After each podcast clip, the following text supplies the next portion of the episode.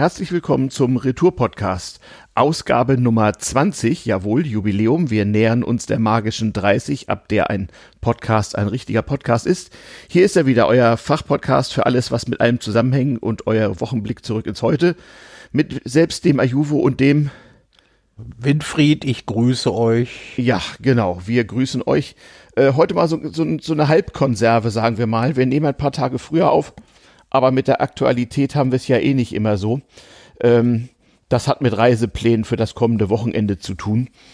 Aber die moderne Technik erlaubt ja auch zeitverzögertes Ausstrahlen von Sendungen. Darum haben wir auch so ein Konserven-Hauptthema letztes Mal schon angekündigt. Wir wollen mal ein bisschen über Rücktritte sprechen. Aber dieser Podcast wäre kein, kein Podcast mit Struktur, wenn es nicht obligate Bestandteile gäbe. Deswegen kommen wir gleich mal kurz zu einem kurzen Ukraine-Update. Wir reden noch mal kurz über die NRW-Wahl. Dann kommen wir zu den Rücktritten und natürlich haben wir auch heute wieder eine kleine Notiz aus der Provinz. Ding Dong. Ding Dong, ja, in der Tat. Naja. Ding Dong macht es auch in der Ukraine und, und zwar ganz gewaltig Ding Dong. Ich habe mal wieder Bescheid gekriegt von meinen beiden Bekannten, die sich dort den internationalen Brigaden angeschlossen haben.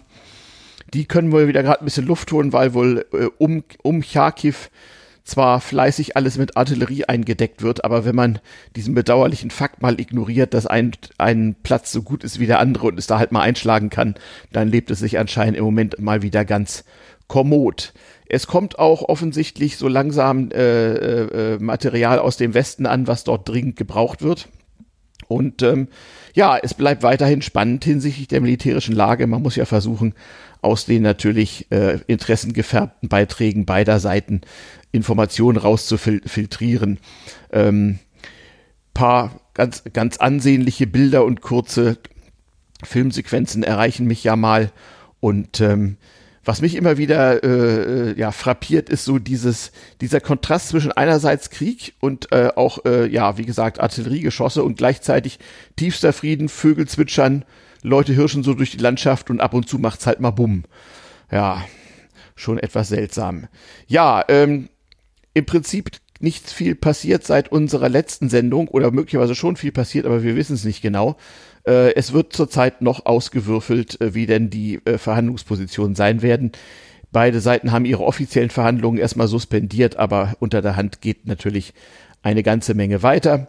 Währenddessen wächst die NATO fleißig. Man kann Herrn Putin also bald mal den NATO Promotion Award verleihen. Wollen mal gucken, was noch passiert. Ähm, das klingt alles erstmal so sehr kommod, aber äh, machen wir uns nichts vor. Da sterben jeden Tag zumindest mal dreistellig Leute, so viel ist sicher. Und ähm, gut, das war bei uns unter Corona auch so, aber äh, das macht einen schon etwas nachdenklich. Hast du noch irgendwelche Infos aus der Ukraine so direkter Natur? Nur das, was alle Hörerinnen und Hörer auch in den Nachrichten hören können. Ja, genau. Ja, also, ansonsten äh, im Osten nichts Neues. Wollen wir mal gucken, was noch so passiert. Dann hatten wir NRW-Wahl. Ähm, sind die deiner Meinung nach so ausgefallen, wie du es gedacht hattest? Also ich, äh, ich hatte, aber anhand der Umfragen hatte ich äh, einen äh, geringeren, äh, geringeren Abstand zwischen CDU und SPD erwartet. Ich hatte, also ich hatte gedacht, dass die CDU eine etwas größere Chance hat, stärkste Partei zu werden. Mhm. Aber dass es dann so deutlich war, mhm. das ist, das ist wirklich, das hat mich erstaunt. Ah ja. Das zeigt, das zeigt aber auch, dass äh, die, die Bundespolitik durchgeschlagen hat auf NRW. Ja, das ja. wurde dann auch in den Medien weitlich, äh, weitlich plattgewalzt, weil äh, hm. der SPD-Spitzenkandidat, dessen Namen ich schon wieder verdrängt habe. Herr Kutschaty. Ach, siehste, der, hm. der war's. Äh, hat, hatte ja auf äh, den, den Scholz-Faktor gesetzt und hatte den äh, Bundeskanzler ziemlich stark eingebunden in den Wahlkampf. Das war wohl nicht so gut. Das war wohl nicht so schlau. Nee. Ähm, und auch die Verrenkung, die die SPD dann direkt danach an den Tag gelegt hat, ja. mit dem historisch schlechtesten Ergebnis noch äh, Anspruch zu erheben, äh, ja, ja. dann noch an der Regierung beteiligt zu sein. Äh, da wurde ihnen dann, da wurden ihnen dann Äußerungen aus der eigenen Partei vorgehalten, die ziemlich schlecht gealtert sind. Ja äh, hat ihnen einfach nur mal vorgespielt, was die SPD dazu gesagt hat, als äh, Armin Laschet nach der vergeichten Bundestagswahl noch versuchen wollte, ja, eventuell ja. doch noch Bundeskanzler zu werden. Tja. Naja, die Problembären sitzen in der Regierung und da in der, in der stärksten Regierungspartei, das ist gar keine Frage. Und der Kanzlerbonus war wohl eher ein Kanzler Malus dieses Mal. Ähm, und die Herrschaften von der FDP waren ja wohl auch nicht so zufrieden, ne? Ja, also da vermute ich aber auch, dass äh, da noch ein landespolitischer Effekt dazu kommt, ja. weil die äh, Schulministerin, die von ja. der FD FDP gestellt wurde, sich in Sachen Corona wohl so Nicht mit jede Dummheit hat. geleistet ja. hat, ja. Äh, die dafür sorgte, dass die viele Eltern zu Hause saßen und sehr, sehr übel nahmen. Äh, Das heißt, zu Hause, starke, ja. in vielen FDP-Hochburgen sind die Leute dann einfach nicht zur Wahl gegangen. Ich wollte sagen, das war nicht nur bei der SPD so, sondern ganz klar auch bei der, bei der SPD. Wir hatten eine auffällig niedrige Wahlbeteiligung und äh, ich will mir das auch so zusammenreimen, dass äh, da viele Leute, die normalerweise SPD oder FDP gewählt hätten, davon dann doch mal abgesehen haben. Relativ, relativ. Es gibt aber, also Mhm. das, das hat durchaus bundespolitische Konsequenzen jetzt, äh, vielleicht nicht für die Bundesregierung, aber für Fritze Merz. Da wurde ja vorher gesagt, er könne vor Kraft kaum laufen, wenn, äh, ja, der war aber erstaunlich leise eigentlich. wenn äh, die CDU gewinnt. Er war erstaunlich leise.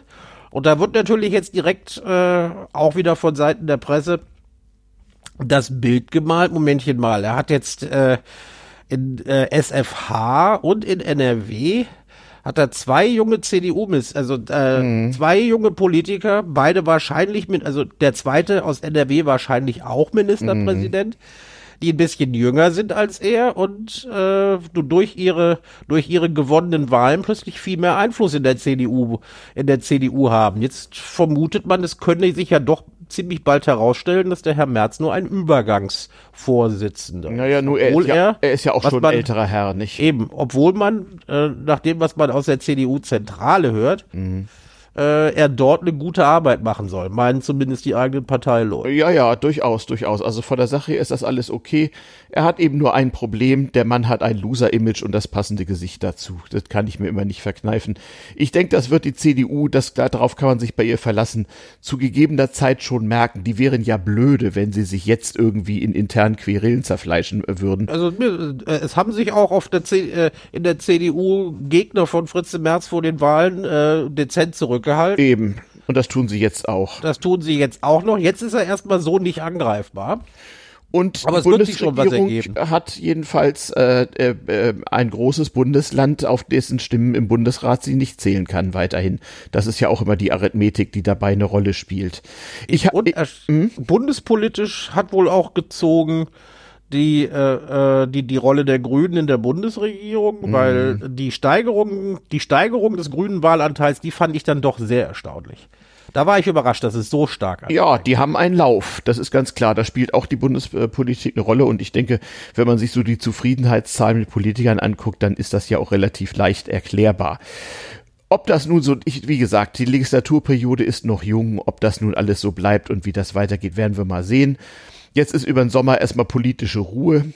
Ähm, und äh, ja, der Krieg hat ja nun auch viele andere Themen erstmal verdrängt.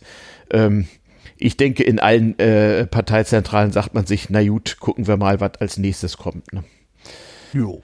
Ja, so sieht es aus. Äh, interessant dabei noch, äh, ich bin ja äh, nicht nur Podcast-Produzent, sondern auch fleißiger Podcast-Hörer. Ähm, ich hatte zwei wirklich äh, äh, Zeugnisse von äußerster Gequältheit. Das eine war ein äh, Herr Klingbeil und Herr Kühnert haben zusammen einen Podcast, ich weiß gar nicht mehr, wie er heißt. Ähm, und äh, wie die sich äh, äh, gestern oder vorgestern bemüht haben, der Sache irgendwas Positives abzugewinnen, das war schon einigermaßen traurig. Ja, das, müsst, das müssen sie tun, das ist ihr Job. Ja, natürlich eben. Ja, Das ist der undankbare Teil solcher Jobs, äh, Richtig. großen, großen Mist auch noch als Bonbon verkaufen zu müssen. Eben, das muss man gelernt haben. Ja, und äh, von der rechten Ecke, da verfolge ich ja auch so ein bisschen das rechte Podcast-Land. Äh, das, äh, das quoll mal wieder über von äh, äh, pseudo-bürgerlicher Indigniertheit über die Dummheit der Leute da draußen und äh, ja, und so weiter und so fort. Also es ist, äh, Das Übliche. ja, ja, das Übliche. Die, zu kurz gekommenen äh, nicht äh, bedauern sich erstmal gegenseitig. Naja, wollen wir mal gucken, was das für das Land Nordrhein-Westfalen so bedeutet. Dann sind wir eigentlich schon bei den Rücktritten, oder? Ja, also der, der Rücktritte werden ja der über Rücktritte wird ja derzeit in der Presse sehr viel spekuliert. Naja, es gibt Wir ja auch hatten ja immer auch einen Anlass. Fall Mhm. äh, einer relativ kurzen Mitgliedschaft in der Bundesregierung. Diesmal hat es die Grünen getroffen, Ja, Frau Spiegel. war Frau ja. Spiegel, Ja, das war, das war die tragisch zurücktrat. Also ich denke eigentlich, sie ist äh, mit aller Macht zurückgetreten worden. Das kannst du wohl so sagen. Also das war, äh, ich we- weiß nicht, ob die Hörer sich noch erinnern, ist ja inzwischen auch schon wieder drei, vier Wochen her.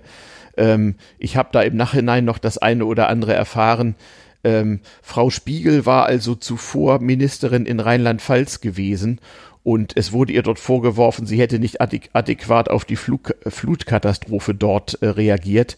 Sie hatte dann frisch ins Bundesministeramt gekommen, ein paar persönliche Probleme, die dann auch äh, offenbar wurden und ähm, was mich schockiert hat, war dieser absolut bizarre Fernsehauftritt, in dem sie ihre, äh, ihre äh, Rücktrittserklärung ja vom nicht vorhandenen Blatt oder vielleicht von einem Teleprompter ablas und dann völlig verwirrt und mit verzerrtem Gesicht am Ende noch fragte, ja, jetzt muss ich das ja hinten noch irgendwie abbinden. Also sie fragte nach so einer Regieanweisung kam raus, die Frau war zuvor von der gesamten grünen Parteispitze, also Habeck, Baerbock, äh, äh, äh, Hofreiter und Co., im Prinzip 24 Stunden in die Mangel genommen worden und nach längerer Psychofolter vor eine Kamera geschubst. Ich bin mir gar nicht mehr sicher, ob die Frau wusste, dass sie gerade live ist.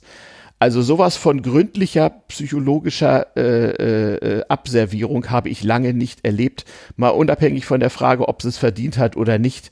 Da konnte man wirklich mal in die Abgründe solchen Politikbetriebs gucken. Ja, das zeigt sich aber auch, dass die Grünen eine ganz normale Partei geworden sind.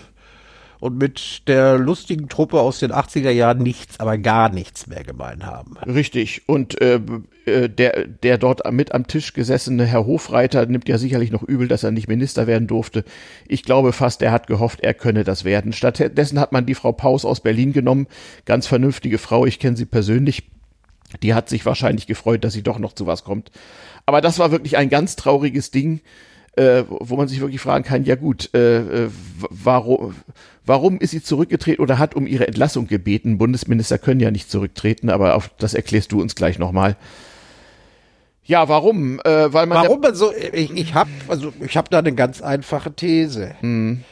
Äh, auch die Grünen wussten, dass es äh, Landtagswahlen in SFH und NRW geben würde und die wollten das Thema abräumen, Ja. aber ganz schnell und zwar so schnell wie möglich vor den Wahlen. Und da hat die sich die Frau Spiegel wahrscheinlich widersetzt und dann haben sie sie fertig gemacht. Und Schluss war. Genau. Was, äh, was ein wichtiges, was ein wichtiges Element des Rücktritts ist, äh, Minister treten nur dann zurück, wenn völlig klar ist, dass die eigene Partei und die Koalition sie auf keinen Fall mehr stützt. So sieht's aus. Genau das so hat man, es. das hat man ihr wohl ziemlich deutlich klar gemacht. Mhm.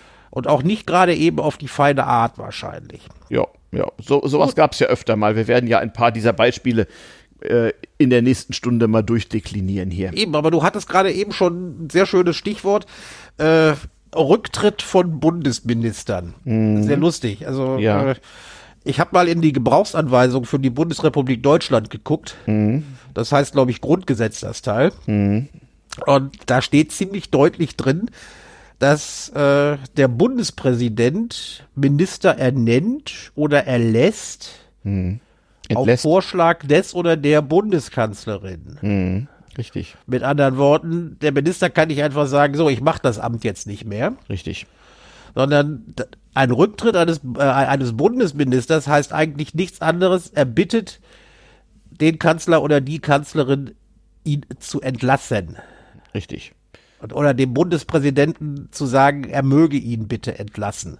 Jo, dem wird dann Aber auch nachgekommen. Ist, aber der Rücktritt ist dann immer eine vornehmere, eine vornehmere Nummer, weil das dann immer noch den Anschein erwecken kann, als hätte der, der oder die Zurücktretende äh, noch irgendwie das Heft des Handelns in der Hand. So ist es. Da kann man Ich- dann noch ein paar Floskeln bringen, wie ich übernehme politische Verantwortung Ja. oder äh, äh, ich, ich, ich will die Würde des Amtes wahren. Wir kommen noch auf solche Beispiele. Mhm. Aber im Grunde genommen, wenn jemand zurücktritt, in 99 Prozent der Fälle, Mhm. äh, war ihm oder ihr klar, er ist nicht mehr haltbar. Und haltbar nicht im Sinne von, er hat, er oder sie hat riesen Mist gebaut, sondern Mhm. äh, in der eigenen Partei ist die Stimmung, den stützen wir nicht mehr. Ja. Punkt. Oder ist es eine Machtdemonstration? Das einzige Gegenbeispiel, was mir einfällt, ist Herr Röttgen. Norbert Röttgen, eigentlich ganz fähiger CDU-Politiker. Der, hat, wurde von Frau Merkel entlassen. Genau, der da hat Frau Merkel den- dem der wollte das nicht, dann Bundespräsidenten hat sie ihn gesagt, einfach entlassen. lassen. entlassen lassen durch den Bundespräsidenten. Richtig. Genau. Das kann einem halt auch passieren, wenn man es dann nicht einsehen will. So Ja, ist das nun der mal. Herr Röttgen hatte ja nur eine äh, NRW-Wahl äh, wirklich mit Pauken und Trompeten vergeicht. Genau. Mit Schmackes. Und wollte dann nicht als Oppositionsführer nach Düsseldorf gehen und dann war er halt dran. ja. Richtig. Das, äh, das hat man ihm dann übel genommen. Ja, Und dann wurde er entlassen. Aber ansonsten wird immer zurückgetreten. Genau. Und äh, wir haben dann natürlich eine tiefschürfende Analyse gemacht, was für Arten des Rücktritts äh, es gibt. da bin ich ja mal gespannt. Ja, und da gibt es zunächst mal äh, äh, Sachen, die nicht mit Skandalen oder Ärger oder sonst irgendwas verbunden sind, sondern einfach um eine Regierung zu beenden. Ja, Da kann, haben, wir, haben wir zwei schöne Fälle. Äh, das ist bei der FDP besonders beliebt. ja, ja. Ja, äh, viele, äh, viele Kinder, äh, viele unserer Hörer müssen mal äh, ihr Oma und Opa fragen, wer Ludwig Erhard war. Oh, der war Bundeskanzler, als ich geboren wurde. Ja, siehste, äh, Nachfolger, Nachfolger Adenauers Genau.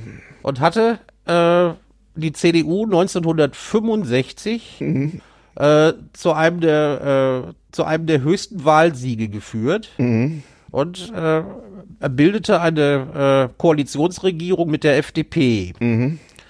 Das knarzte aber relativ schnell, denn äh, die, wie viel, zwölf oder dreizehn Jahre als Wirtschaftsminister, die für ihn durchaus erfolgreich waren, die wurden gefolgt von drei Jahren Bundeskanzler und das hat dann nicht mehr so toll geklappt. Ja, Und es gab wie immer mal, wie immer wieder mal einen Streit, weil die äh, Bundesrepublik so langsam in eine Rezession rutschte. genau. Und der liebe Herr Erhard sagte, also äh, wir müssen Teil der Staatsverschuldung müssen wir durch höhere Steuern wieder auffangen. Genau.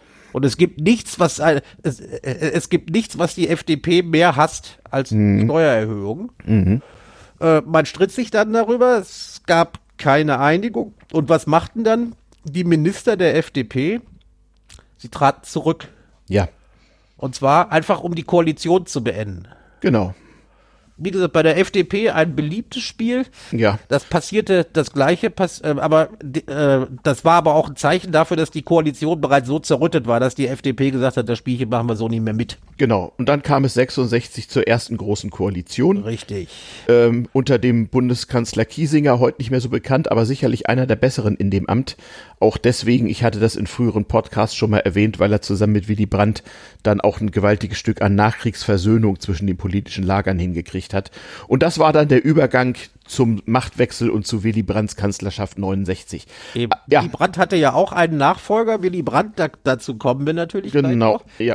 Äh, das war ein gewisser Helmut Schmidt, der Genau. äh, hauptsächlich von der eigenen Partei abgesägt wurde. Das ist auch nicht Aber ganz unüblich. Auch, auch, äh, das ist die beste sozialdemokratische Tradition. Hm. Und ähm, auch, auch, auch Helmut Schmidt koalierte mit der FDP. Mhm. Und dann im Herbst 82, als schon klar war, äh, als klar war, die, die Nummer läuft nicht mehr, nicht zuletzt wegen NATO-Doppelbeschluss und so, das hatten wir alles bereits in diesem Podcast. Richtig. Was machten die FDP-Minister? Sie erklärten wegen we, we, während einer Bundestagssitzung ihren Rücktritt. Ja.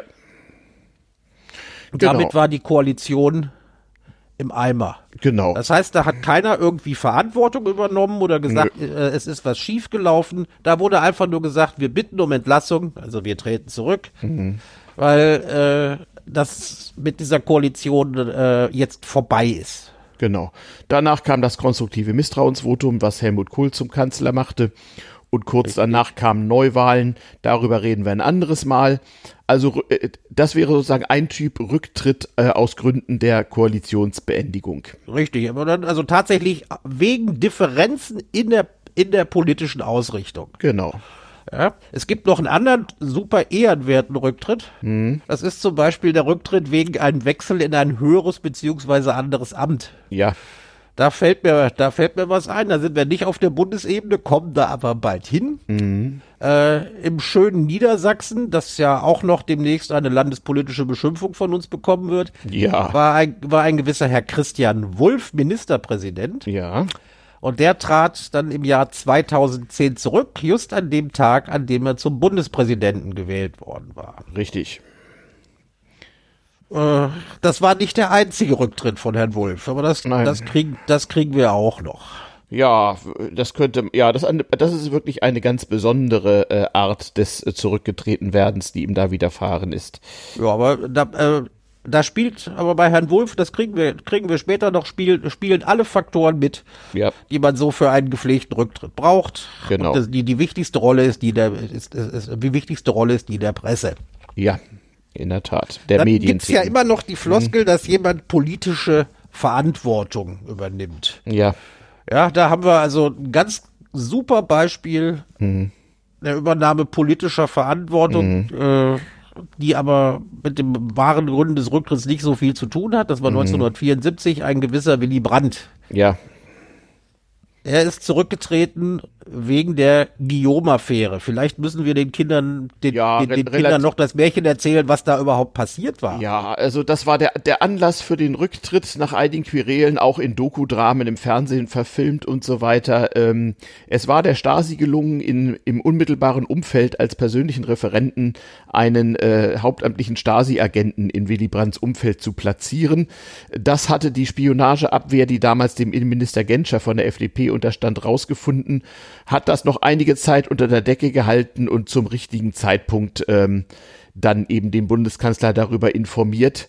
Und aus eigentlich ganz anderen Gründen äh, zog dieser es dann vor, seinen Rücktritt zu erklären. Sehr zum Bedauern großer Teile seiner enthusiastischen Wählerschaft. Und das brachte dann den doch etwas länger amtierenden Bundeskanzler Schmidt in sein Amt. Also auch nicht, äh, nicht nur seine Anhängerschaft bei der SPD fand diesen Rücktritt nicht so toll, Mhm. sondern auch die FDP äh, als Koalitionspartner hatte gesagt, komm, das sitzen wir aus. Ja, ja, richtig, genauso, Ja, äh, genauso war es. die, die, Nummer, die, die Nummer war schon peinlich. Du hattest, da muss ich dich jetzt mal korrigieren, gesagt, die Spionageabwehr wäre da drauf gekommen. Schön wär's, für die Spionageabwehr war der Verfassungsschutz zuständig. Mhm. Die haben es nicht rausgekriegt, sondern äh, das ist äh, rausgekommen, weil der BND es gemerkt hat. Ah ja, Und okay. dann wurde es später nachher über den Verfassungsschutz zurückgespielt Ah, und wurde dann wurde diese und Willy Brandt musste ja dann eine Zeit lang noch als Lockvogel agieren ja, und ihn zum Beispiel in einen Norwegen-Urlaub mitnehmen, Richtig, äh, obwohl da schon klar war, Beweise dass sicher der, Herr. Ja, dass ja. der Herr ein wenig spionierte. ja, ja. Ja, und als dann äh, als dann der äh, äh, Guillaume verhaftet wurde, Hm.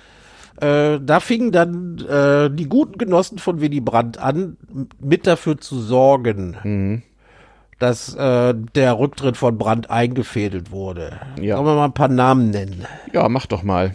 Ja, also äh, mir fällt da zum Beispiel unter anderem Georg, äh, ein gewisser Herr Bahr ein. Egon Bahr, ja, genau. Dann gefällt mir, fällt mir ein gewisser Herr Wehner ein. Herbert Wehner, ja. Die wollten den Rücktritt organisieren. Richtig. Das heißt, äh, gut, Willy Brandt hatte wahrscheinlich auch keine große Lust mehr.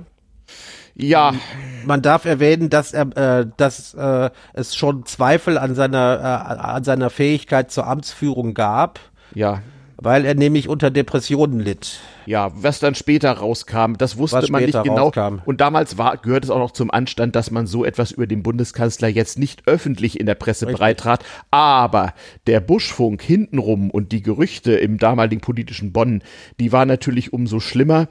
Und wie das eben viele Leute in solch psychisch labilen Situationen machen, sie greifen zum Alkohol und von Willy Brandt Das einzige Depressi Antidepressivum, was man sich nicht verschreiben lassen muss. So ist es. Und äh, seitdem hatte ja Willy Brandt auch so das Image des gepflegten Trinkers. Er blieb ja SPD-Vorsitzender.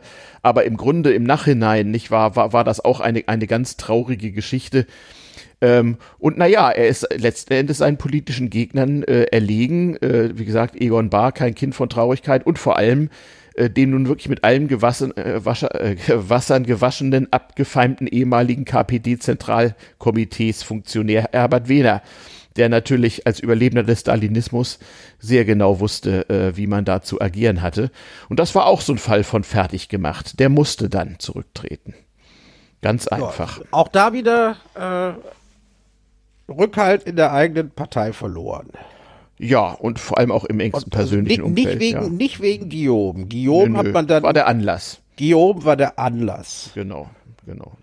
So war das. Willy Brandt hat Verantwortung dafür übernommen, obwohl er sie persönlich gar nicht trug. Nein, Ja, nein. Wenn man das mal näher beleuchtet, das äh, würde zu weit führen. Ja, Äh, Genau. sind diejenigen, äh, waren einige derjenigen, die den Rücktritt dann organisiert haben, Hm. äh, vorher nicht ganz so aufmerksam, als es bereits Warnungen gegeben hatte, Hm. dass der Herr Guillaume äh, vielleicht nicht ganz koscher sei. Das haben die dann aber vergessen.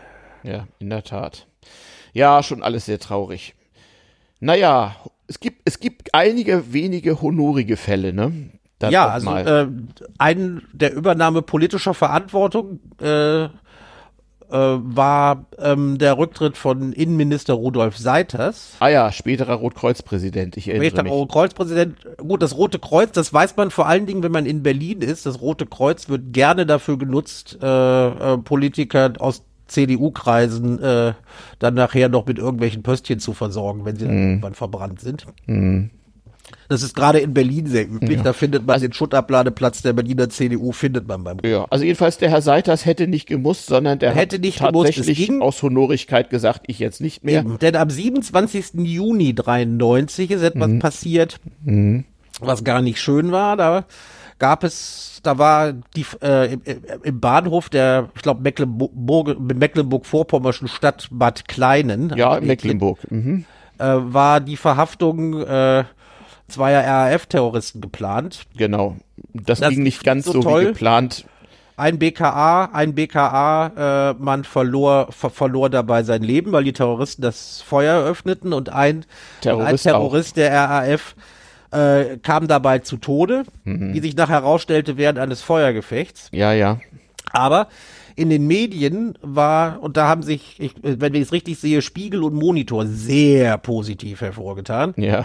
wurde äh, die äh, wurde, wurde die Geschichte erzählt, der RAF-Terrorist sei von Kollegen des zuvor zu Tode gekommenen äh, Polizisten erschossen worden. Also quasi als Rache. Das, das wurde monatelang durch, äh, die, diese Sau wurde monatelang durchs Dorf getrieben. Ich wollte sagen, die Medien haben dann natürlich auch so eine private Trophäensammlung von zu Fall gebrachten Ministern. Das hat aber der Herr Seiters rechtzeitig erkannt. Das hat er rechtzeitig Und- und erkannt hat und, gesagt, ist von das- sich aus gesagt, ich war für diesen Einsatz nicht verantwortlich, aber ich übernehme die politische Verantwortung Genau. für das, was draus geworden ist. Genau. Und ist dann am 4. Juli, also nur wenige Tage später, zurückgetreten. Ja.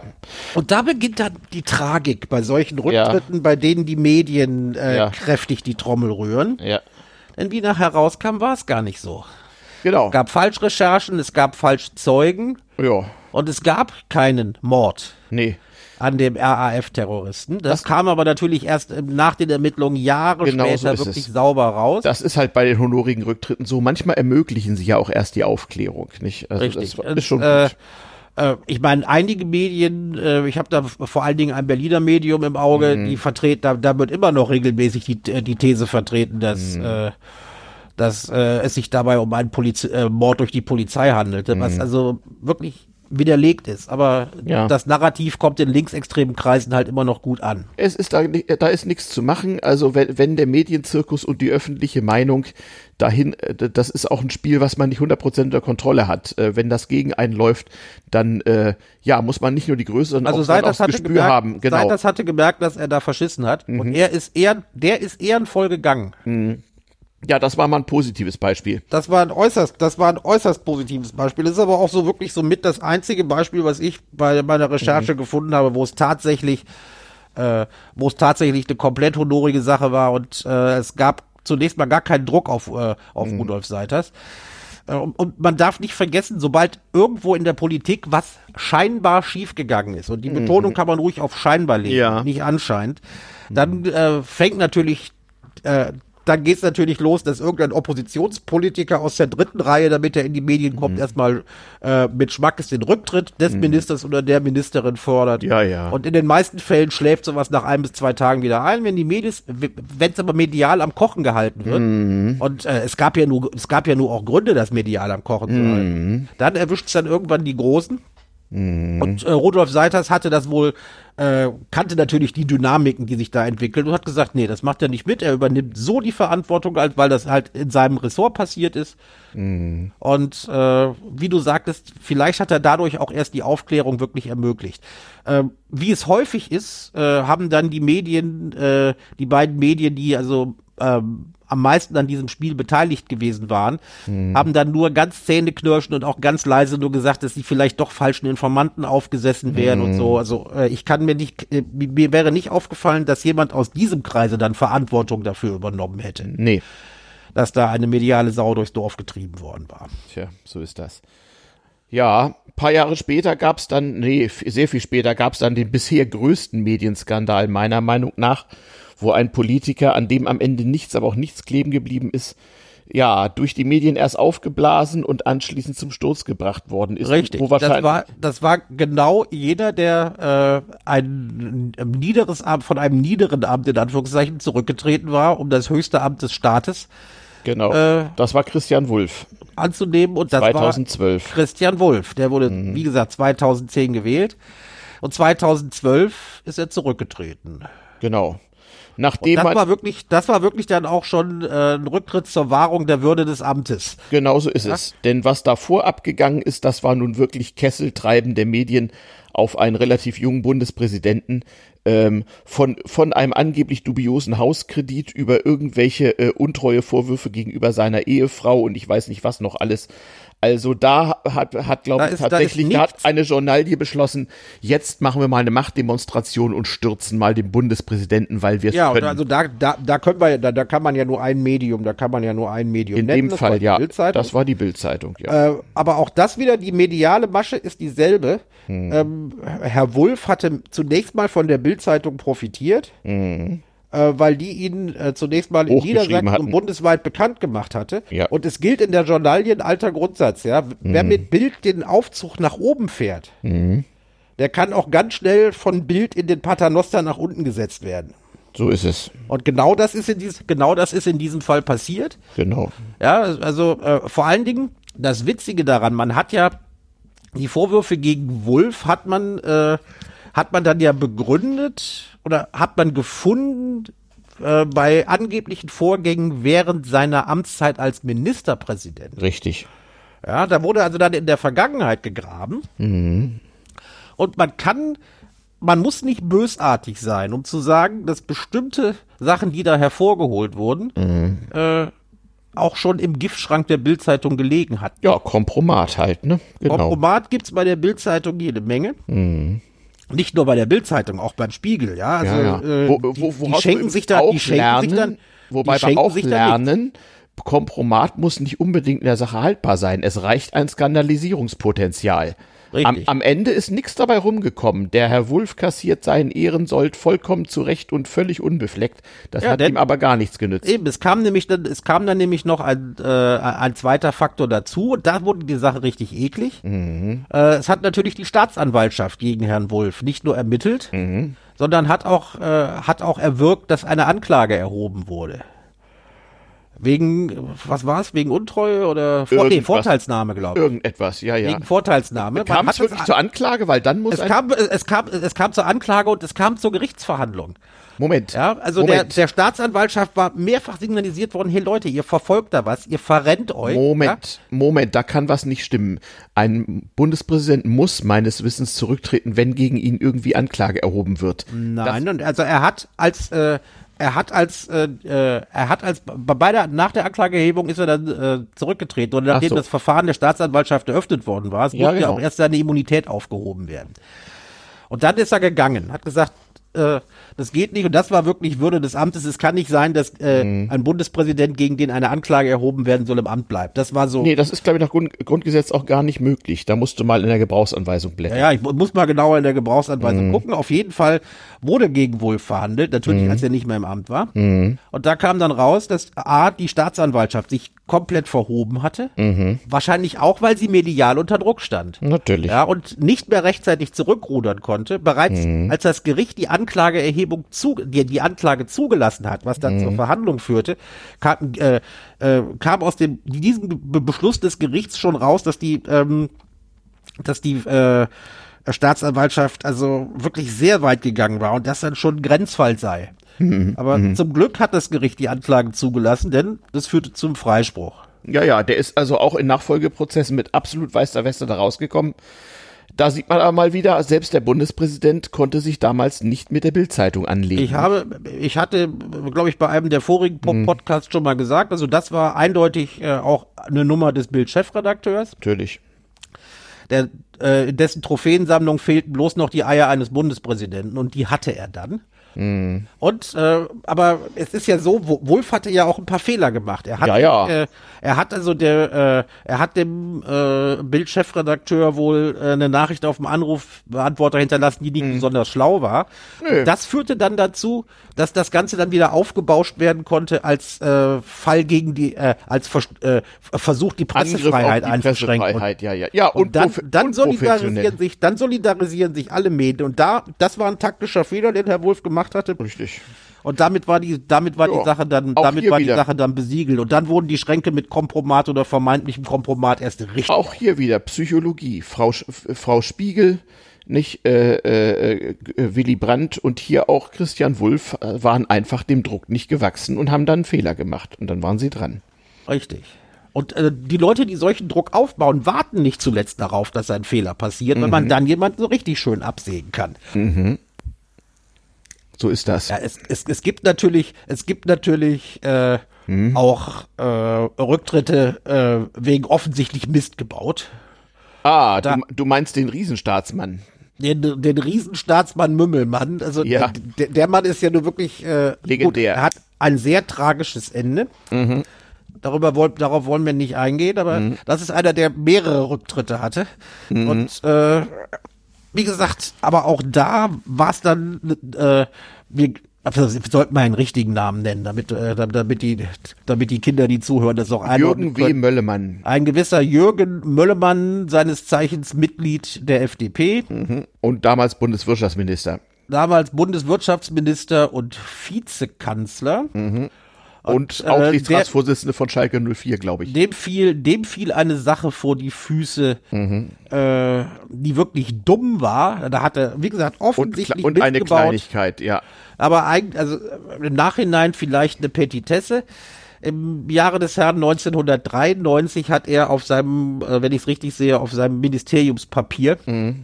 Werbung gemacht für äh, die Firma eines Vetters, glaube ich. Mhm ging, ging es wahrscheinlich um, um, um sowas Blödes wie Einkaufs, so Chips, die man in den Einkaufswagen steckt. Ja, ja, also so ganz so. lächerlich irgendwie. Ganz, ganz lächerliche Nummer, aber wie, also äh, völlig unmöglich, dass man so, sowas auf Papier, hm. auf äh, Papier des, äh, ja. seines Ministeriums Also macht. vielleicht ein Büro versehen, aber bei einem so profilierten Politiker wie Jürgen, Jürgen Möllemann mit auch immer mal sehr Kanzler darf sowas und sehr großem darf das nicht genau passieren. und sehr großer Schnauze blieb nichts anderes übrig als zu sagen, hm, hab Mist gebaut.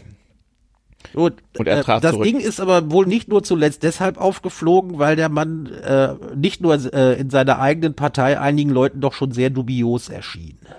Also, aber ich glaube, die, die ganz dubiosen Dinge kamen ja erst lange nach diesem Rücktritt. Die ganz dubiosen Dinge kamen nachher später, mhm. weil es ist ja nicht so, es ist ja nicht so, dass äh, äh, äh, Herr Möllemann äh, dann, nachdem er zurückgetreten war, nicht doch nochmal Karriere gemacht hätte. Mhm. Ja, ja. er führte nachher, die, also er war schon mal Landesvorsitzender gewesen, mhm. dann wieder, dann, äh, weil man ihn zwingen wollte, zurückzutreten vom Landesvorsitz mhm. der FDP in NRW, mhm. kam wieder die, die FDP-Nummer. Der Landesvorstand außer ihm trat geschlossen zurück, mhm. um ihn dann, um ihn zum Rücktritt zu zwingen.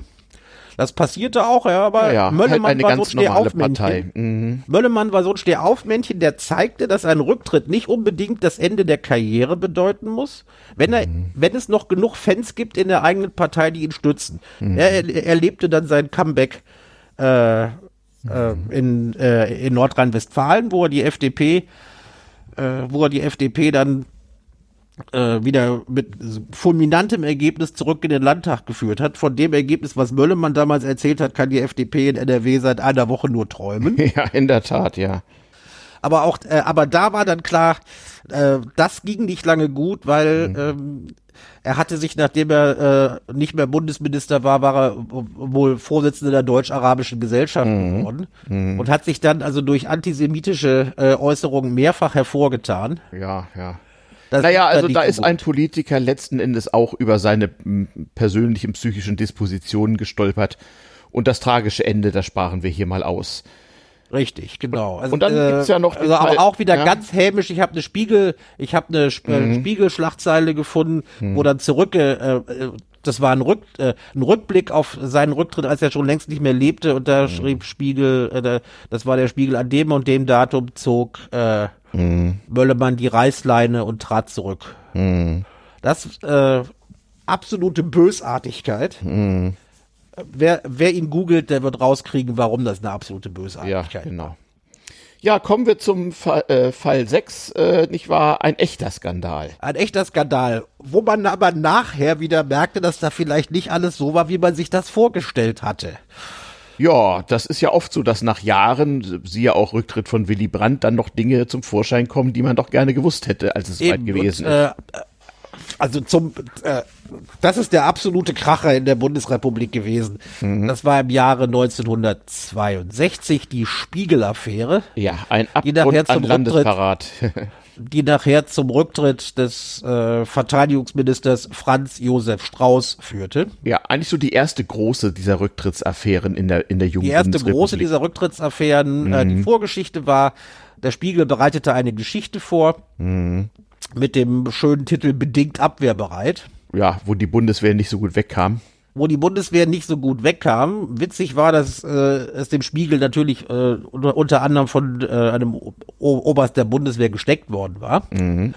Und äh, dann, äh, als das rauskam, ermittelte die Staat, bu- die Bundesanwaltschaft wegen Landesverrat, weil man dachte, da sind ja irgendwelche, könnte sein, dass da tatsächlich Geheimnisse, äh, äh, äh, Ge Geheimsachen bekannt gegeben werden. Und das führte dazu, dass äh, es äh, die äh, dass im Spiegel, äh, beim Spiegel in Hamburg eine Razzia stattfand. Mhm. Und der Chefredakteur erstmal in Untersuchungshaft ging. Und der Chefredakteur, der ist insgesamt 103 Tage in Untersuchungshaft eingefahren, aber es wurden auch noch andere, ja. es wurden auch noch andere äh, Redakteure des Spiegel verhaftet. Sie kamen nachher nach und nach alle frei. Äh, und ähm, einer der Hauptakteure, der die Geschichte äh, wohl äh, wesentlich geschrieben hatte, der war wohl in Spanien. Und da hatte dann Franz Josef Strauß dafür gesorgt, durch einen Anruf beim Militärattaché dort, Ja. äh, dass die spanische Polizei den Mann verhaftete. Und er hatte auch dafür gesorgt, dass der Bundesjustizminister davon nicht so viel erfährt. Auch nicht davon, dass die Razzia in Hamburg stattfinden würde. Und da meinte man dann, dass Franz Josef Strauß, also man meint es wohl nicht ganz zu Unrecht, dass er da seine Kompetenzen doch etwas überschritten hatte. Etwas, ja. Eben. Und es hieß dann, und es war natürlich klar, das war das erste Mal, dass das kam. Dann haben sich natürlich alle anderen Medien mit dem Spiegel Solidarisiert, um die solidarisiert, weil Pressefreiheit das zu natürlich verteidigen. ange äh, wurde als Angriff auf die Pressefreiheit. Der Spiegel hat natürlich in eigenem Interesse natürlich da schwer selber mitgetrommelt, was ja auch okay ist. Aber hat die Deshalb Auflage nannte man ihn ja später das Sturmgeschütz der Demokratie. Da weiß man, wo das mich noch. herkommt. Ja, ja, genau, genau, genau. Du hast noch geschrieben, da gab es dann später auch noch mal eine Wendung. Da weiß Es gab ich nichts später, von. viel Erzähl später mal. gab es Wendungen, äh, ähm, aber äh, das, das können wir erstmal ausblenden. Mhm. Ähm, was den Strauß-Rücktritt zeigte, äh, wa- was dieser Rücktritt von Strauß gezeigt hat, das äh, äh, diesmal ganz eindeutig, dass das nicht der Edeka-Stempel sein muss. Mhm. Denn äh, einige Jahre später war er dann wieder Finanzminister in der Großen Koalition. Mhm. Und äh, zog sich irgendwann dann Richtung Bayern zurück. Mhm. Er war auch mal Kanzlerkandidat der Union mit einem erstaunlich guten Ergebnis. Und zog sich dann nach Bayern zurück und lebte lustig, lebte lustig als Ministerpräsident, weil er immer noch den Rückhalt in der eigenen Partei hatte und vor allen Dingen bei seinen Landeskindern. Das heißt, der konnte als Stehaufmännchen, der konnte als Stehaufmännchen weiter, äh, weiter Politik betreiben. Es hat ihm auf lange Sicht eigentlich nicht geschadet. Ja, sag mal, und äh, um auf die Notiz hier im Pad zurückzukommen, wann kam dann raus, dass da noch jemand die Hand im Spiel gehabt So hat? einige Jahre später, äh, zwei, drei Jahrzehnte später, Mhm. es, es gibt da Publikationen, äh, war dann klar, dass äh, der Spiegel nicht wissentlich Mhm. äh, auch so ein bisschen vom KGB geführt worden war. Der Oh. nämlich, weil Strauß ja nur überzeugter Antikommunist war, schon zwei Jahre vorher, zwei Jahre vorher eine Nummer gestartet, äh, Ja. eine, eine Aktion gegen ihn gestartet hatte. Er, solle, er sollte kompromittiert werden. Ah ja, okay. Und ähm, Also das mit den der bösen Spiegel Russen räumte dann nicht ganz nur heute lang, so. leise ein, also, äh, räumte ganz leise ein, es könne sein, dass äh, äh, er vom KGB vorher bei der Recherche ein bisschen missbraucht worden sei. Mhm. Ja, also es war nicht, äh, der Spiegel hat äh, sauber recherchiert, es stimmte auch, was da war. Und es kam, wurde nachher ja auch gerichtlich geklärt, dass der Spiegel nur das veröffentlicht hat, was eigentlich schon Stand der, Öffn äh, Ja. des, der veröffentlichten Erkenntnisse war. Ja, Mhm. Dann nur, war da auch nichts äh, mit Landesverrat, Eben, genau. ähm, aber Konrad Adenauer hatte im Bundestag aber gesagt, das sei ein Abgrund von Landesverrat. Ja, oder ja. ermittere einen Ab Abgrund von Landesverrat, wenn Ja, eine ja, ja. Äh, Zeitung mit einer Auflage von damals 500.000, was Mhm. gigantisch war, ja, äh, äh, solche äh, landesverräterischen Dinge bringen würde. Und da, da gab es natürlich Riesentumulte im Bundestag. ja. Und dann wäre dann äh, die, die, äh, von Seiten der SPD war, äh, wurde gefragt, wer das denn, äh, wer das denn festsetzen würde, dass da der Abgrund von Landesverrat sei. Und dann meinte Adenauer, ich. ja, ja. Das war Danach verzeichnet das Protokoll des Bundestages nur noch Lärm und Gedröhne. Mhm. Dann war dann war, war da erstmal nichts mehr zu hören. ja, das war so, so le- eine der legendären Dinge. Da kommen wir noch zu so einem Franz Josef. Fall, Ja, Fall 7. Ja, eben, das ist der verspätete Rücktritt. Mhm. Ja, das war ähm, äh, einer der kürzesten, also äh, ich weiß nicht, ob Frau, Frau Spiegel es getoppt hat, aber ich glaube nicht.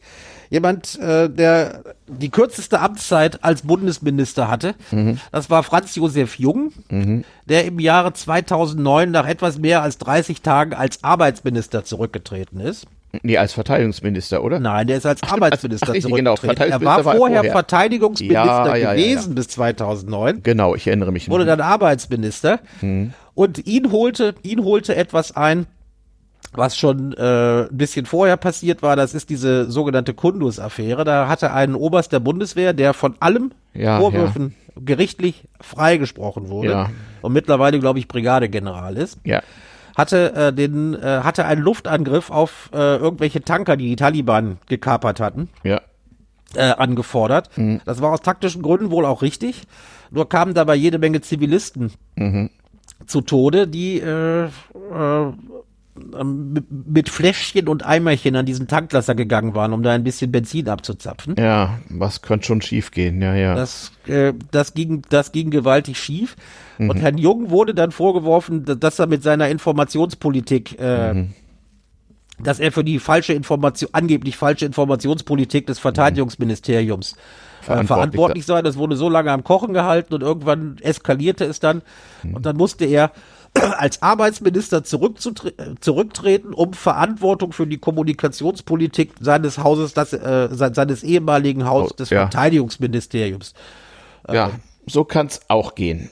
So kann es auch gehen. Und dann sind wir schon wirklich beim letzten Fall. Fall 8, da gibt's diverse Unterfälle. Äh, Das ist ja klar. Das, A ist, bis das, Z. ist jetzt, das ist jetzt richtig witzig, weil Ja.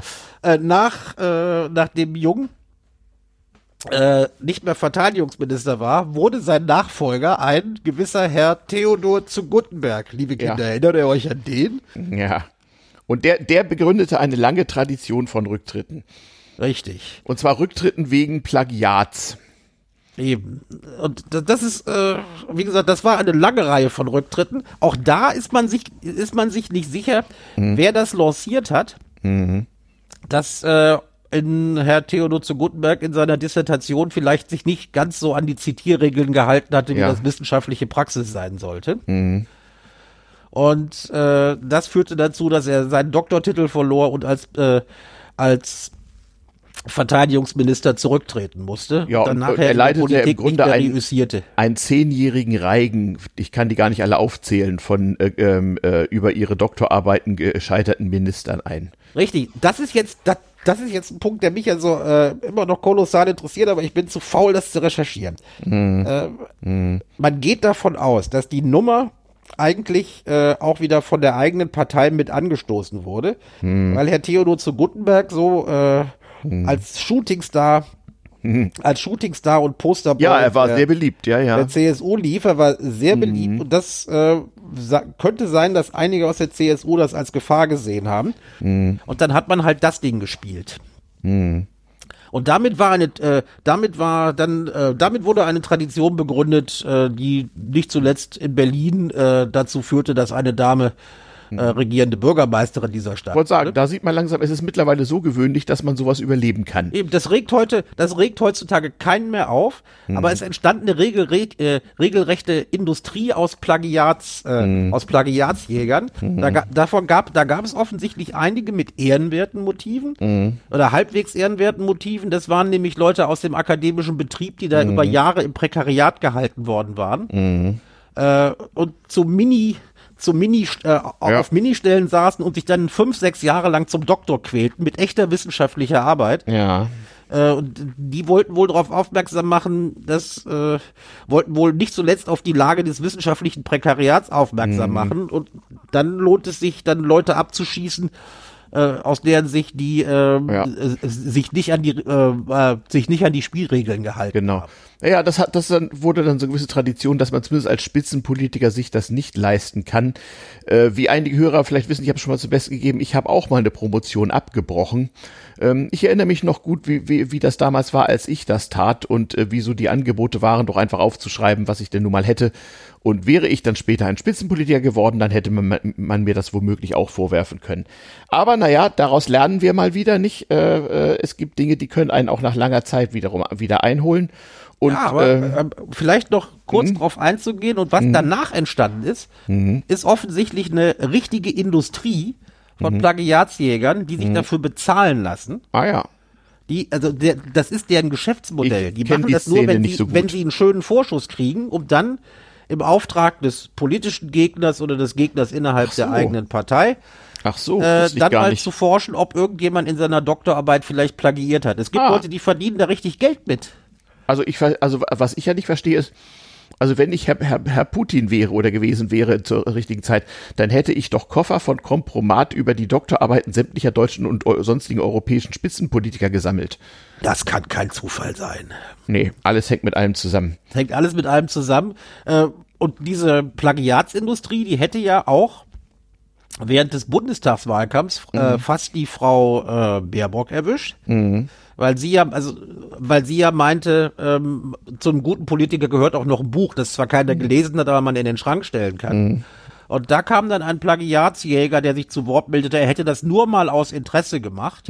Und er hätte dafür natürlich überhaupt kein Geld bekommen. Das war dann für mich absolut glaubwürdig.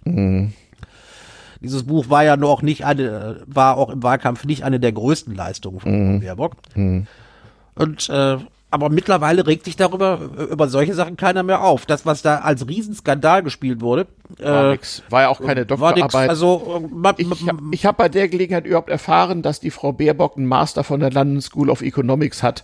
Dann habe ich gedacht, na kann sie so doof ja nicht sein. War so direkt doof eine wertvolle Info, sein. ja. Hm, äh, e- etwas döver hat sich eine Bundesministerin angestellt, eine gewisse Frau Giffey. ja, Äh, die hat wohl eine Promotion an der äh, FU Berlin. an der FU Berlin äh, bekommen, die sie nicht so hätte bekommen sollen.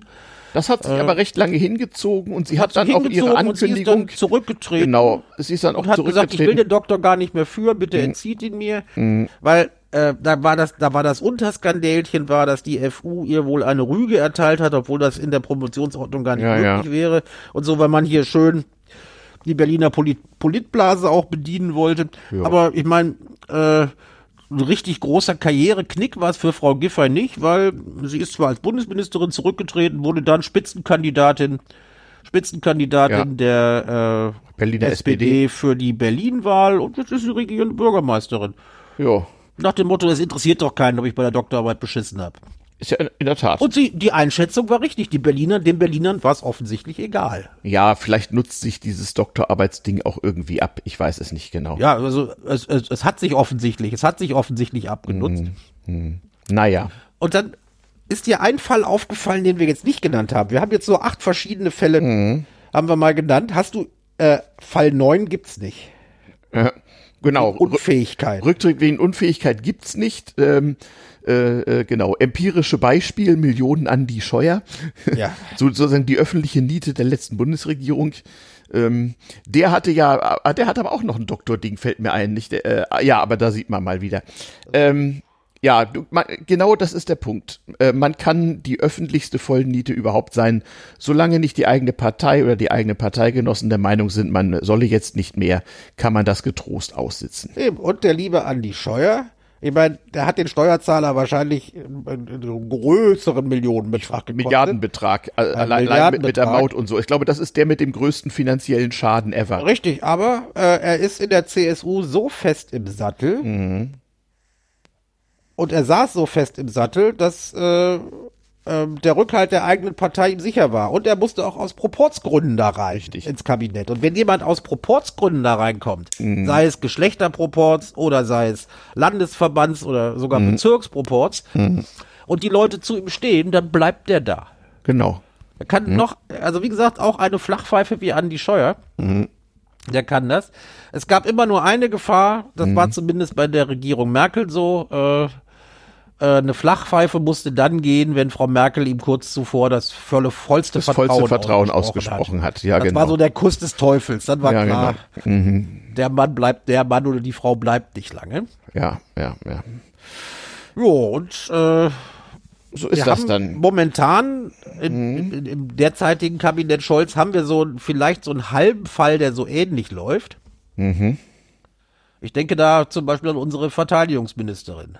Ja, da denke ich ja manchmal, dass die Frau Lamprecht, die, die hat man ja quasi aus dem Ruhestand äh, äh, geholt, ähm, dass die vielleicht diesen Job gekriegt hat, weil man wusste, dass das Amt des Verteidigungsministers wirklich kein Vergnügen wird. Und ich frage mich manchmal, ob äh, man die da hingesetzt hat, äh, ja, damit halt passieren kann, was jetzt passiert. Jo, aber auch da sieht man Mechanismen äh, in der Berichterstattung äh, Mhm. über sie. Äh, vielleicht einen Schritt zurück, wenn man in, in einem Ministerium eine Flachpfeife ist, Mhm. heißt das noch lange nicht, dass man generell eine ist, sondern nur, Mhm. dass man auf diesem Posten vielleicht falsch ist. Mhm. Ja, und äh, sieht mir stark, also äh, die, die Einschätzung vor allen Dingen im eigenen Haus. Mhm. Und äh, da kommen doch die meisten, von, von dort werden die meisten Informationen durchgestochen, äh, die, die man ihr jetzt vorwirft. Äh, äh, da, da, da will sie jemand nicht. Ja, Gut, sie hat sich wohl auch taktisch bei, schon bereits beim Amtsantritt relativ unklug verhalten. Und für eine Verteidigungsministerin kommt es, Ministerin kommt es nicht so ganz gut, wenn sie sich nicht zumindest mit den Kommandeuren aller Teilstreitkräfte mal trifft, ja, ja. so Amtsanfang, oder sich äh, einem, einem kurzen Crashkurs unterzieht, wie die Bundeswehr überhaupt funktioniert. Das hat sie wohl nicht getan. Und dann kommen dann solche, in Anführungszeichen, Petitessen, äh, Petitessen dazu, wenn sie ihren Sohnemann auf dem Hubschrauberflug so mitnimmt. Und das dann nachher taktisch ganz unklug mit Fürsorgepflicht und sie wolle doch den Kontakt zu ihrem 21-jährigen Ja, ja. Sohn halten. ja, ja.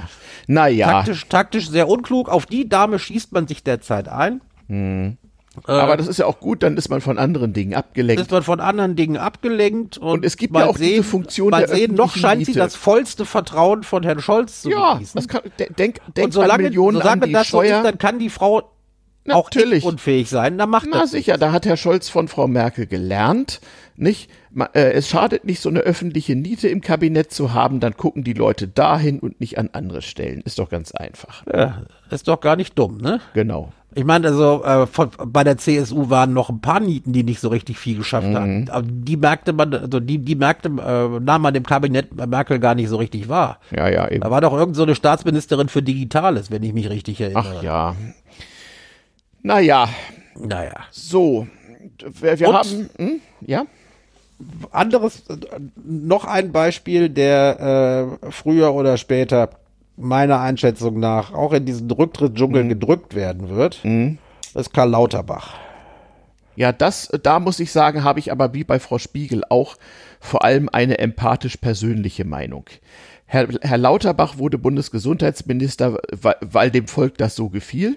Richtig. Ja, äh, Herr, Herr Scholz hat, hat zwei Möglichkeiten. Entweder er macht ihn zum Minister, wohl wissend, dass das äh, ein Schleudersitz ist, oder er tut es nicht und hat gleich erstmal schlechte Presse am Anfang, weil alle gefragt hätten, wie man denn den, den hellenhaften Einsatz des Herrn Lauterbach so wenig äh, äh, äh, honorieren kann. Aber meiner persönlichen Meinung nach, und da halte ich durchaus große Stücke auf, auf Herrn Lauterbach, das ist, das ist ein seriöser Wissenschaftler, der ist ja mal vom Fach. Ähm, aber der ist persönlich für ein Ministeramt überhaupt nicht geeignet. Und das war vorher klar. Und das war vorher klar und das die hat, Stimmen, das die hat Herr Scholz durch ganz, durch ganz Natürlich. Berlin, durch summten durch ganz Berlin. Der Mann ist ein Experte, Eben. aber nicht, aber äh, er kann diesen Apparat nicht leiten. So ist es. Und das wusste Herr Scholz und jetzt lässt er ihn dort gnadenlos verhungern am langen Arm. Richtig, richtig, Aber was hätte er auch machen sollen? Ihn gleich nicht nehmen hat sich Herr Scholz nicht leisten können. richtig. Und Herr Scholz ist dadurch, äh, äh, Herr Scholz ist, was das angeht, wahrscheinlich durchaus empathiefrei. Vollkommen. Es ist ja, es ist, ist ja nicht ganz falsch, dass äh, Herr, Herr, Lauterbach diesen Job auch gerne wollte. Eben. Ja, sicher. Den Vielleicht, vielleicht haben, kann er auch immer sagen, Karl. ja, genau. Ne? Viel Vergnügen. Na, das- wollen wir mal das- sehen, wie das ausgeht. Wahrscheinlich Eben, wird das also, Ende also kein ich, schönes. ich habe, also ich persönlich habe Sympathien für Herrn Lauterbach, weil ich ihn als wissenschaftlich denk, als Wissenschaftler auch schätze. Also für mich kommt, kommt mir das so vor, als wenn der auch so, so ein bisschen auf dem, auf dem Spektrum irgendwie ist und einfach äh, Dinge sehr genau macht und einfach gar nicht, gar nicht von seiner ganzen Persönlichkeit her in der Lage ist, so eine Rolle auszufüllen. Und dass der da auch ein bisschen, ja, der wird da verheizt, ganz einfach. Richtig. Der braucht dann wahrscheinlich gar nicht mehr zurückzutreten. Ja, werden wir sehen. Kommen wir zur Traditionsrubrik. Notizen aus der Provinz. Also da hast du doch bestimmt wieder was von der Pressestelle der Berliner Polizei ausgegraben, oder? Ach, ich- ich- ich äh, hab war da so- Bundespolizei. Ja, ich habe da so, so einen Bot, der immer Polizeinachrichten aus, aus Berlin ausspuckt und da gucke ich immer mal nach. Ich finde ja auch das Deutsch immer so schön, dessen sich dort befleißigt wird. Und ähm, in dem Fall geht es um eine Traditionsveranstaltung, die in vielen europäischen Großstädten gang und gäbe ist. Die hat so ein bisschen was, mich erinnert das immer so ein bisschen so dieser Kampf so zwischen äh, schabernackhaften Übeltätern und der Staatsmacht. Das ist so ein bisschen so, so, so, so, so ein geduldetes äh, Dauerspiel, so ähnlich wie bei gewalttätigen Fußballfans. Das ist so ein Ventil irgendwie und irgendwie hat man so das Gefühl, dass alle Seiten sich in diesem Spiel irgendwie angefunden haben. Es geht um Graffiti-Sprayen. Ist ja bekanntlich ein durchaus umstrittenes äh, äh, Rechts- und Sachgebiet. Ich lese aber mal diesen wunderschön trockenen Polizeibericht vor. Es dauert zwei Minuten. Gegen 1.15 Uhr bemerkten Bundespolizisten eine dreiköpfige Personengruppe beim Besprühen einer Schallschutzwand am S-Bahnhof Warschauer Straße. Als sich die Zivilbeamten kurz darauf zu erkennen gaben, gelang es ihnen, die französischen Staatsangehörigen im Alter zwischen 22 und 25 Jahren noch vor Ort vorläufig festzunehmen.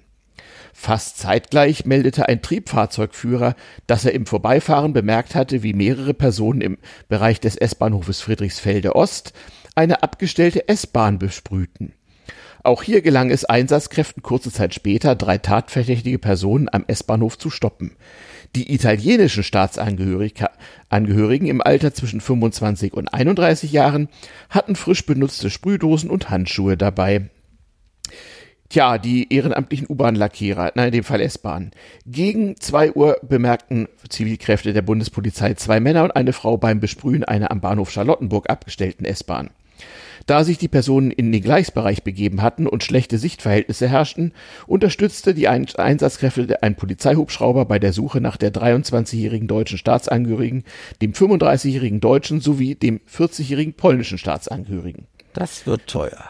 Die Bundespolizei leitete in allen drei Fällen Ermittlungsverfahren wegen des Verdachts der Sachbeschädigung gegen die Sprayer ein und beschlagnahmte Beweismittel wie Sprayutensilien, Kameras, Smartphones sowie eine Speicherkarte. Die haben sich nicht schlau angestellt. Ja, da, also Hinweise das, das der Bundespolizei.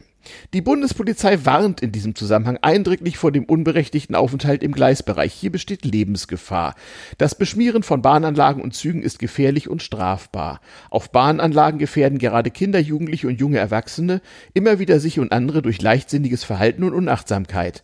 Neben den tödlichen Gefahren des Bahnstromes gibt es weitere Gefahrenquellen, die vom Zugverkehr und den Betriebsanlagen zum Beispiel durch stromführende Teile und Weichen ausgehen. Mit Ja, anderen Worten, liebe Kinder. Children, don't try this at home. Genau, nicht äh, äh, ge- genau. Das letzte, was man sieht, ist die Asche, die zu Boden sinkt. Ja, ja. Aber, also, Mhm. äh, erstens, also zwei Sachen, die mir dabei auffallen. Das ist nur eine Nacht. Mhm. Äh, ein ganz, das, das, ist ganz normaler Alltag. Ja, das ist Äh, es, Folklore. gibt, es gibt in Berlin jede Menge ehrenamtliche U- und S-Bahn-Lackierer. Das ist eine richtige Und das, Szene ist nur, das und ist nur eine kleine Auswahl. Und man merkt deutlich, dass es eine äh, äh, ein internationaler Trendsport. In Richtig. Also für viele Leute, man merkt es ja an diesem bunten Sammelsurium äh, ausländischer Staatsangehörigkeit, es ist schick, nach Berlin zu reisen und hier ein bisschen zu sprayen, wenn man es in Barcelona oder sonst wo in der Provinz äh, zu einer gewissen Street Credibility gebracht hat, da muss man auch mal in Berlin sprayen. Kannst mal sehen, was für Berlin ist immer eine Reise wert. Es Was sollte mal Banksy auffällt- eine U-Bahn lackieren, da könnte sich die, die, die S-Bahn Berlin dran sanieren. Richtig. Und mir, mir fällt noch auf, also dritter Anlauf, es, es, es handelt sich tatsächlich um eine äh, Publikation der Pressestelle der Bundespolizei, weil die Berliner, also die äh, Berliner Landespolizei hätte aus der Nummer viel mehr gemacht. Ist das so? Sind die Bundespolizisten noch trockener in ihrer Abfassung der Berichte? Also das ist deutlich trockener. Also je nachdem, je nachdem, welcher Sachbearbeiter das äh, bei der Berliner Polizei bekommt und wie, vor allen Dingen, wenn es nachher die Social Media Stelle von denen Ja. bekommen hätte, die hätten da, die, die hätten da einen schönen Kracher draus gemacht, eine sehr unterhaltsamen wahrscheinlich. Ja, ja, ja. Aber das, das ist so einfach trocken. Bekloppte unterwegs gefährden sich und äh, ge- gefährden sich und andere ja. Und wie gesagt, und machen ist ja, obendrein noch Sachschaden. ja, ja, und es ist ja wie gesagt keineswegs ungefährlich. Es ist, es ist schon so mancher arg, arg verbrannt oder auch zerrieselt worden dabei. Ja. Berliner S-Bahn fährt mit 750 Volt Gleichstrom. Das ist sehr unschön, wenn man da auf die falsche schön. Stelle tritt. Nee, nee, wünsche ich keinem. Also liebe Kinder, lasst es sein. Ja, das war die Sendung. Hausmeisterei ist die wie üblich, nicht wahr? Äh, äh, wenn ihr möchtet, dass nach dem 20. auch das 30. das ominöse Jubiläum erreicht wird, dann unterstützt uns, indem ihr die Kunde von diesem Podcast verbreitet, äh, schreibt Bewertungen, äh, verteilt den Link zur Homepage und den Feed zum Podcast, dann wird alles gut werden. Ja, in dem Sinne wünsche ich vorgezogen ein schönes langes Wochenende. Ja, und vor allen Dingen einen Schönen schönen Sonntag. Sonntag.